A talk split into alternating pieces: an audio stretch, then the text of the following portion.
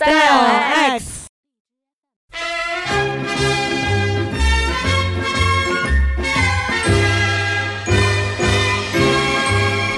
こんにちは。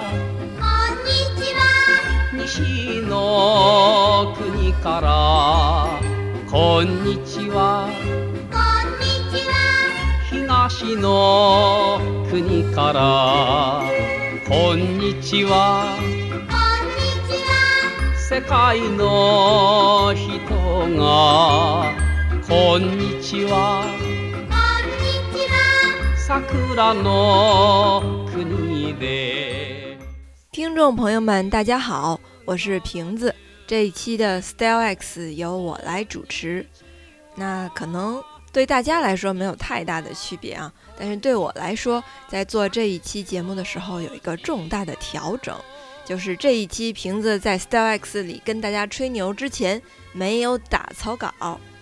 这主要是因为在上一期节目，也就是我在推荐《樱花任务》这部动画片儿给大家的那期 Style X 节目播出之后，有我们的忠实听众私下联系我说，觉得我在独自制作的节目里的表达没有和蚊子、橘子三个人一起聊天对谈的 SpaceX 的节目当中那么自然。我觉得这个意见真的是特别的好，因为确实是这样的。之前我每期 Style X 的节目制作之前，都会精心的写一个文稿，在写的过程当中呢，也会注意不要太书面语，而是口语化的表达一些。但是不管怎么样，是写的，嗯，后面不管怎么样也是念的。虽然咱们并没有那么好听的声音，嗯，达不到播音腔吧，但是只要是念稿子，总还是不太自然。所以，既然有听众提出来了，我自己也一直觉得这是个问题，那么干脆就从这一期开始，做一下新的调整，也挑战一下自己，锻炼一下自己即兴表达的能力。之前的节目里呢，基本上都是跟大家聊聊逛公园、逛早市，嗯，看了什么动画片之类的。但是在这一期节目呢，确实没有这些题材跟大家聊。主要是因为呢，最近做了一篇比较棘手的稿子，嗯，这个稿子采访没有达到我心目中的要求和程度，嗯，客观条件又不允许我再继续深入采访下去。然后这个稿子的主题呢，专业性又比较强，所以我无论是在工作时间还是工作时间以外，主要的心思和精力都在做这篇稿子上。其实业余时间也是有的。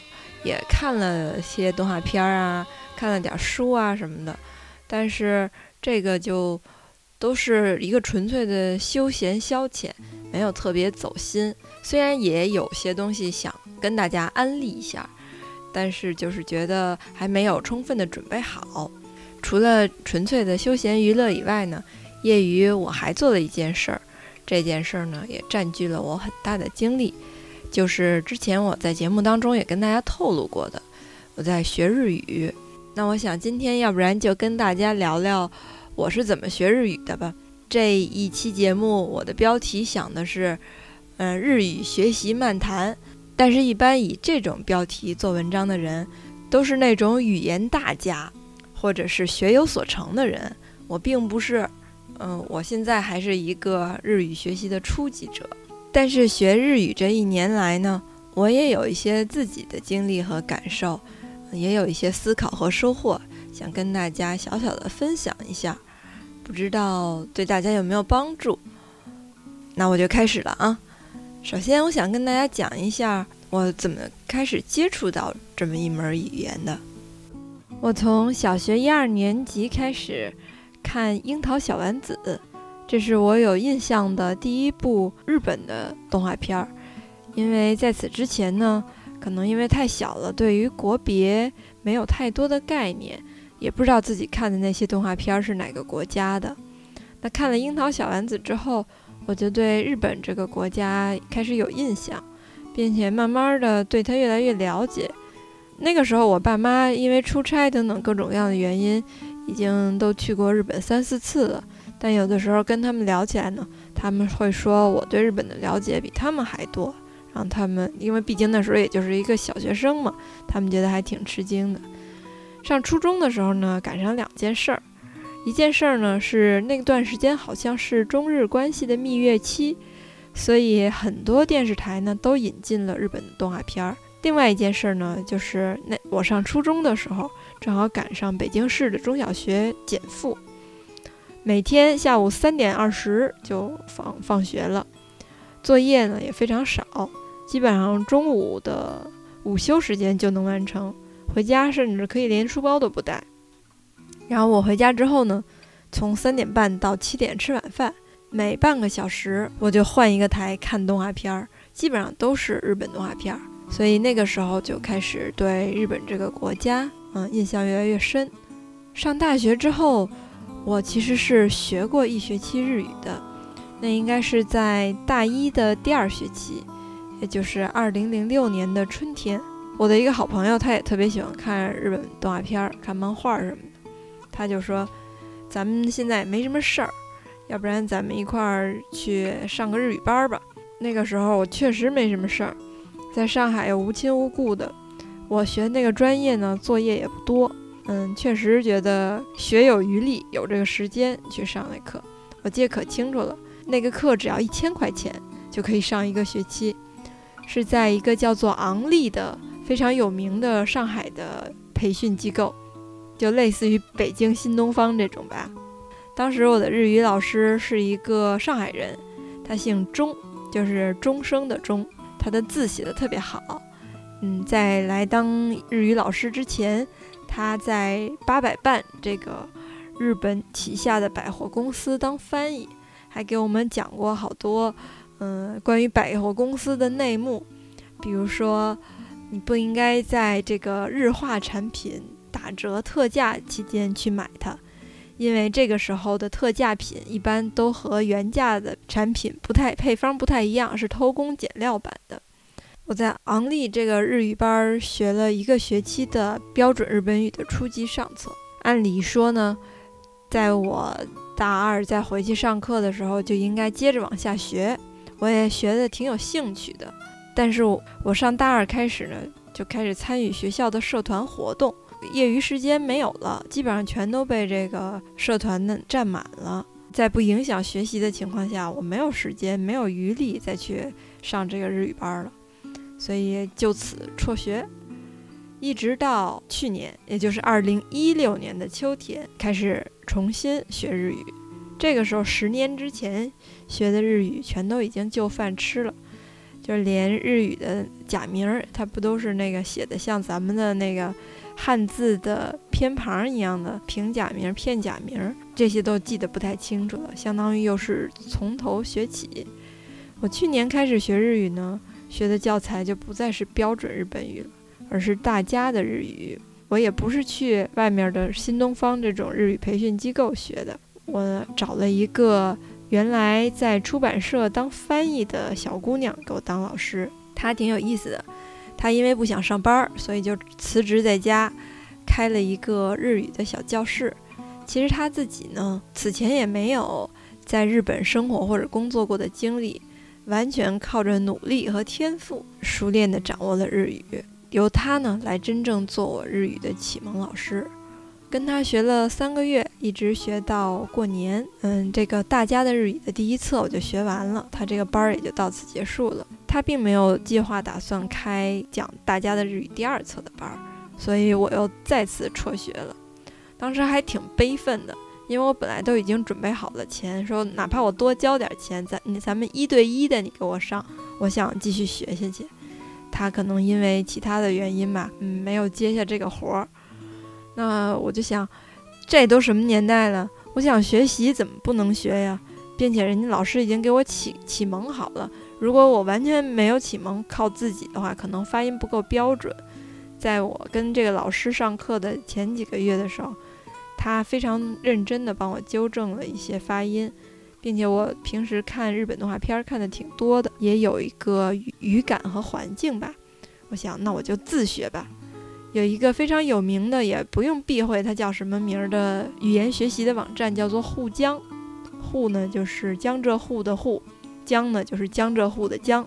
它上面开设了好多小语种的课程，当然也包括日语。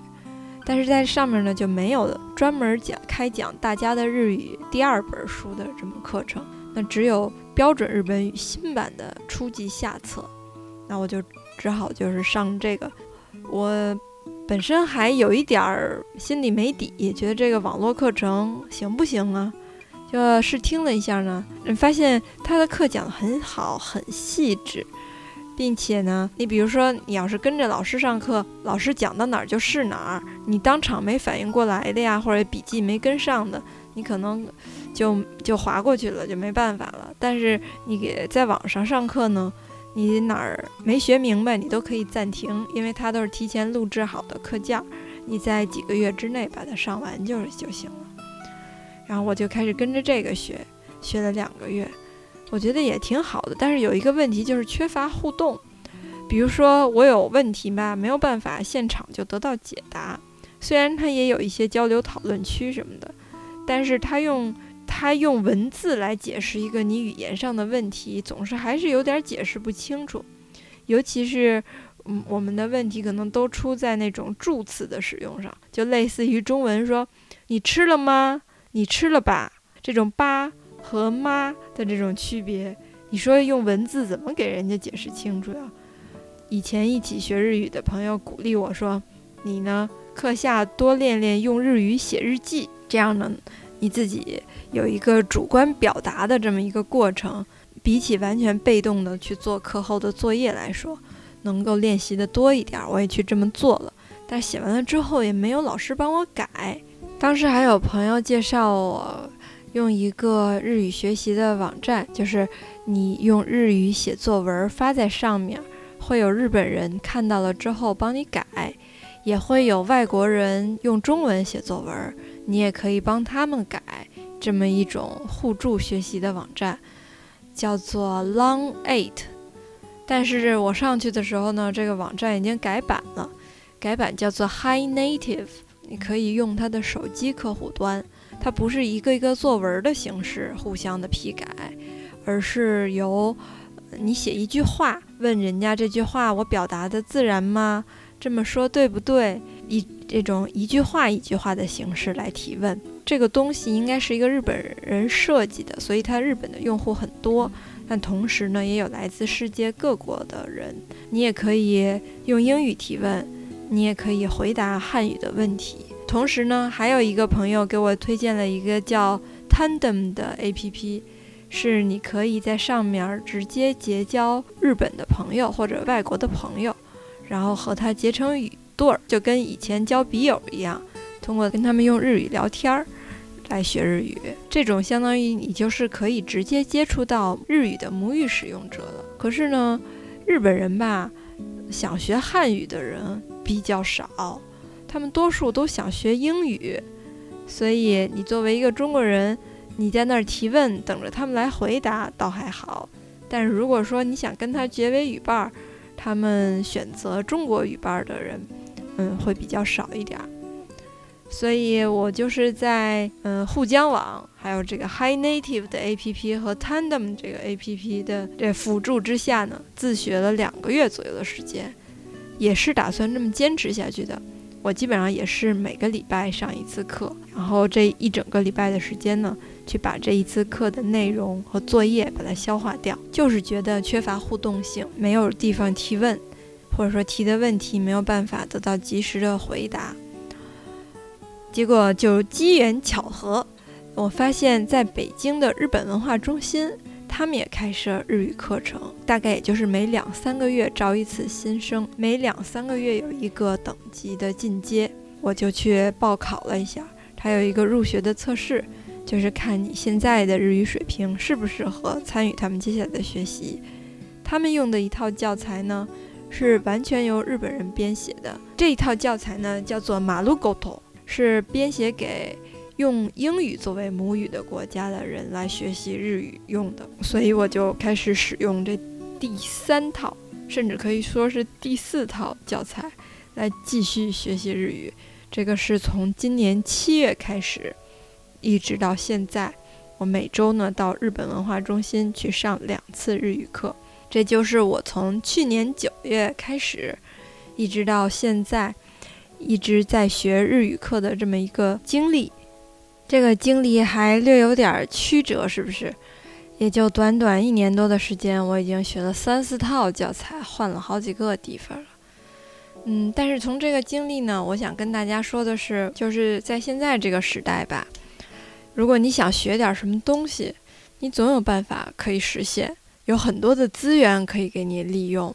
其实工作也挺紧张的，学习的话真的是要抽出时间，或者是把你所有业余时间完全都占满去做的这么一件事儿。有些人会觉得我工作太忙啦，或者说我的呃岁数已经大了什么的，我觉得这都是借口。如果你真的想学，你总是可以学的，你总是有机会的，你总是有资源的。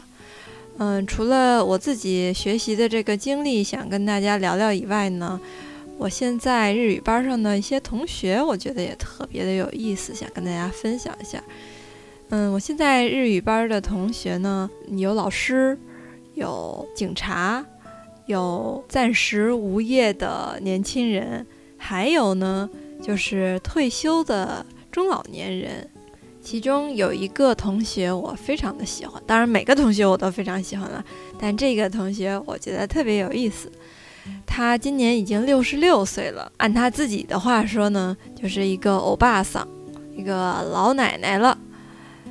嗯，他曾经在日本生活工作过一两年的时间吧，应该是在年轻的时候，所以有一定的日语基础。现在他当然是这个年纪，无论如何也是退休了，但他还返聘做一些工作吧。即使是这样呢，一个退休的他，一个退休仍然返聘的他，仍然挤出时间来参加日语课的学习，并且他上课的时候呢，非常的积极。比如说老师布置的作业，嗯，他都按时按量完成的很认真。有一些大家不是特别在乎的。比如说，在新课程的第一次呢，大家有一个简短的自我介绍，很多同学呢都不会认真的准备这个自我介绍。婆婆她也会认真的做自我介绍的准备，还写在本子上念给大家听。有的时候老师发放一些课件儿，是通过比如说云盘啊这种途径，对于一个上了岁数将近七十岁的婆婆来说，还稍微有点困难。但她也努力的去学习怎么用，觉得她特别的上进有意思，而且她现在做的一个工作呢，是专门看动画片儿，然后写一些审查意见。所以这个六十六岁的老婆婆，经常跟我一起交流，夸哪个新番有意思，哪个新番值得看，嗯，看完之后有什么感想这样的意见，当然是用中文交流了啊。嗯，他看样子呢，也不像是一个老年人。他每次打扮的都很精致，嗯，也很有活力，身材也保持得很好。我觉得这个这个婆婆真的非常的值得我们学习。以前吧，我还挺着急的，就觉得上大学的时候没有好好珍惜，嗯，还算比较充足的可以支配的时间，去认真的学习一门语言。然后都到了这个岁数，都到三十岁了，才开始重新学一门外语，是不是有点晚了？并且也挺着急的，想要不停的证明自己，在短时间之内就把这门语言掌握到什么什么样的程度了。可是看到这个我的这位同学，这位婆婆呢，我就感觉到不用那么着急，人生很长，而且只要你想要学习，什么时候都可以。关键是你要保持一个这样的心态和对自己的这样的一个要求。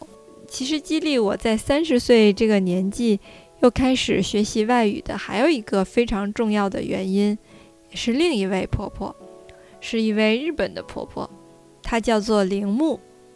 这位铃木婆婆呢，她是我去年到日本去出差的时候的翻译。嗯，虽然并没有问清她到底多少岁了。但是我感觉呢，她怎么着也得有五十五岁了，看上去年龄是很大的。她的中文说的非常的好，可能只有在一些成语表达的时候，她会稍微有一点障碍。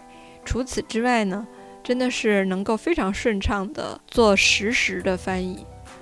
他当时跟我们讲呢，他也是因为对中国文化感兴趣，从自己三十岁的时候才开始学中文，一直到现在这个年纪呢，他已经可以非常顺畅的使用中文。这么大岁数了，还在旅行社非常非常努力、非常勤劳的工作。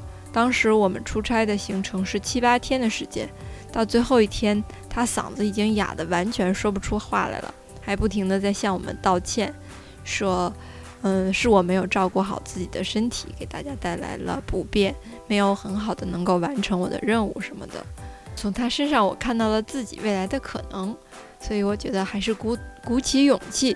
抽出时间学习这么一门我从小就感兴趣，未来也希望能够流畅使用的语言。现在我的日语通过这么一年多的时间学到什么水平了呢？其实我也说不好。嗯，我们现在学的那套叫做马路沟头的教材，它是有这么样一个分级水平的，就是它把语言呢分为 A 一、A 二、B 一、B 二、C 一、C 二。从 A 一到 C 二总共的这么一个进阶，那从 A 一到 C 二呢，分别代表你对语言掌握的不同的水平。A 一，比如说同样是针对吃饭这件事儿，A 一你只能说出来你喜欢吃面包、牛奶作为早饭。那到 A 二的时候呢，你可能会说面包、牛奶是什么滋味的。那到了 B 一的阶段呢？你就可能会说你的饮食习惯是什么样的？哪一家店里面的面包、牛奶会比较好吃？怎么好吃？那可能到了 B 二、C 一、C 二，你可能还能说吃到这家店的哪一个品牌的什么口味的面包和牛奶之后，你会想起自己童年的回忆，有什么样的感受？老实说，到了 C 二呢，可能连母语掌握。就是连日语母语者都不一定能够掌握到这个水平，所以大家就是努力学到 C 一的水平就可以了。那与此同时呢，可能不少听众朋友们都知道，日语呢是有一个日语等级测试的考试的，它分别叫做什么？从 N 五一直到 N 一，就是 N 五是最低级别的，那 N 一就是最高级别的。这个考试呢？是每年的十二月初和七月初，有这么分别两次的考试。那说实话呢，瓶子我今年也报名了这次考试，就在节目播出之后的这一个周末，我就要去参加这场考试了。但是我呢，非常不切实际的报了一个超出自己目前水平的考试。我觉得我现在的水平呢，应该就是日语等级测试能够测试出来的 N 三的水平，但是我好死不死的报了一个 N 二的考试。嗯，前两天我在试图复习的时候呢，发现有好多题目我都是看不懂的，所以估计这一场考试也要打水漂了。鉴于此呢，我也没有对这次考试做什么应试上的准备，而且我我以前的老师。就是在私塾教我日语课的这个老师，现在我们也是朋友，经常互相沟通日语学习啊，或者他教学上的一些经验和感受。他也跟我说，这个考试根本不是目标，我们学习一门新的语言，最主要是为了去应用它。在前一段时间，我比较焦虑的在想这个考试我怎么准备可能都通不过的时候，我家里人就劝我。你也不会因为这个考试通过或者没通过就不再去学这门语言了。那你还是按照自己以前的节奏来。那我就这么打算的。所以，在这个周末的日语等级测试上，我将会是人生第一次彻彻底底的裸考。我也是想给自己一个经验教训吧，就是想告诉自己不要这么好高骛远、不切实际，尤其是像学语言这种东西。应该扎扎实实的来。我现在日语班上的好多同学呢，都像我之前提到过的欧巴桑的同学一样，是有日语基础的。有的人呢就在日本企业工作过，还有的人呢大学本身就是学日语的，那个日语等级能力测试早就已经通过了 N 一的考试了。我也经常要跟他们一起做同组的或者小组的对话。这个时候，他们因为掌握的比我好，我就会有一些压力，所以我的业余时间会花很多时间在复习日语上面。因为跟他们在一起上课，我会感到压力，所以我总会觉得自己的日语是不是不够好？当然是不够好了。但是其实我作为一个把日语作为外语的学习者来说呢，我最主要的目的也是能够通过一种新的语言去跟人家交流。我们班上还有一个同学，他的主要工作是翻译，他是一个法语的翻译。我前两天在他的朋友圈看到他分享了两篇关于怎么样学英语的文章，我觉得特别有收获。他在分享的时候也说，这个文章里写出了他好多关于学习语言的感受，就是其实你在无论是说外语也好，还是说母语也好，都不存在一个语言说的好不好的这么一个问题。比如说，就像我今天在完全不打草稿的情况下。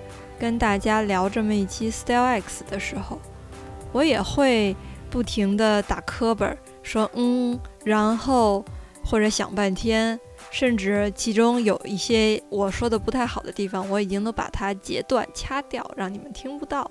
那这个时候大家也不会觉得我的中文不够好。其实现在当你说一门外语的时候，你也是需要一些时间去组织语言来表达。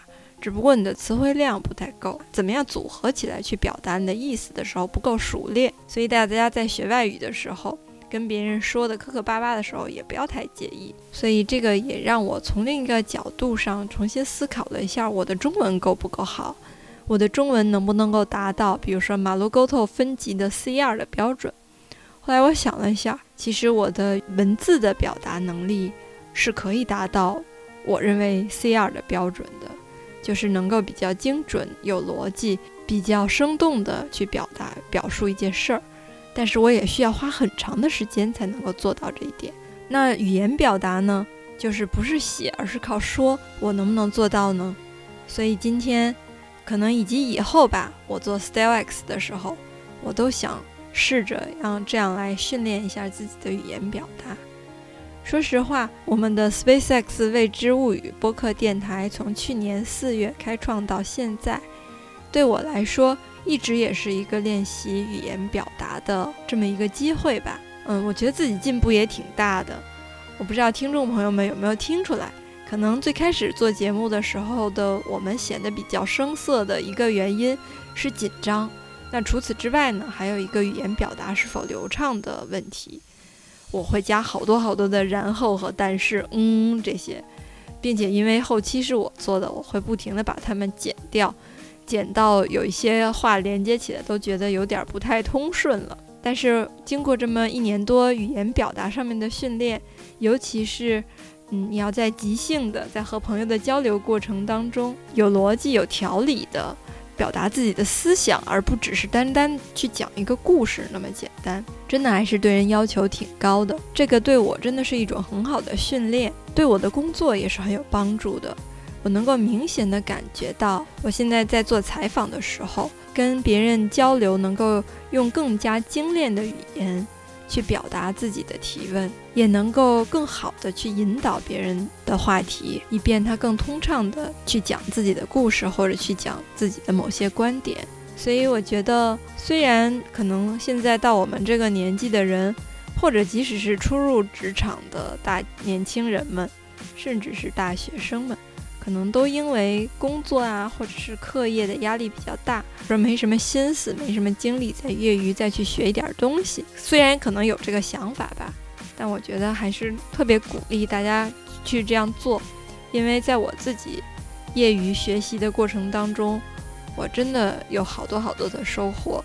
今天我跟大家讲的是我学日语这一年以来的经历和收获。其实我在之前。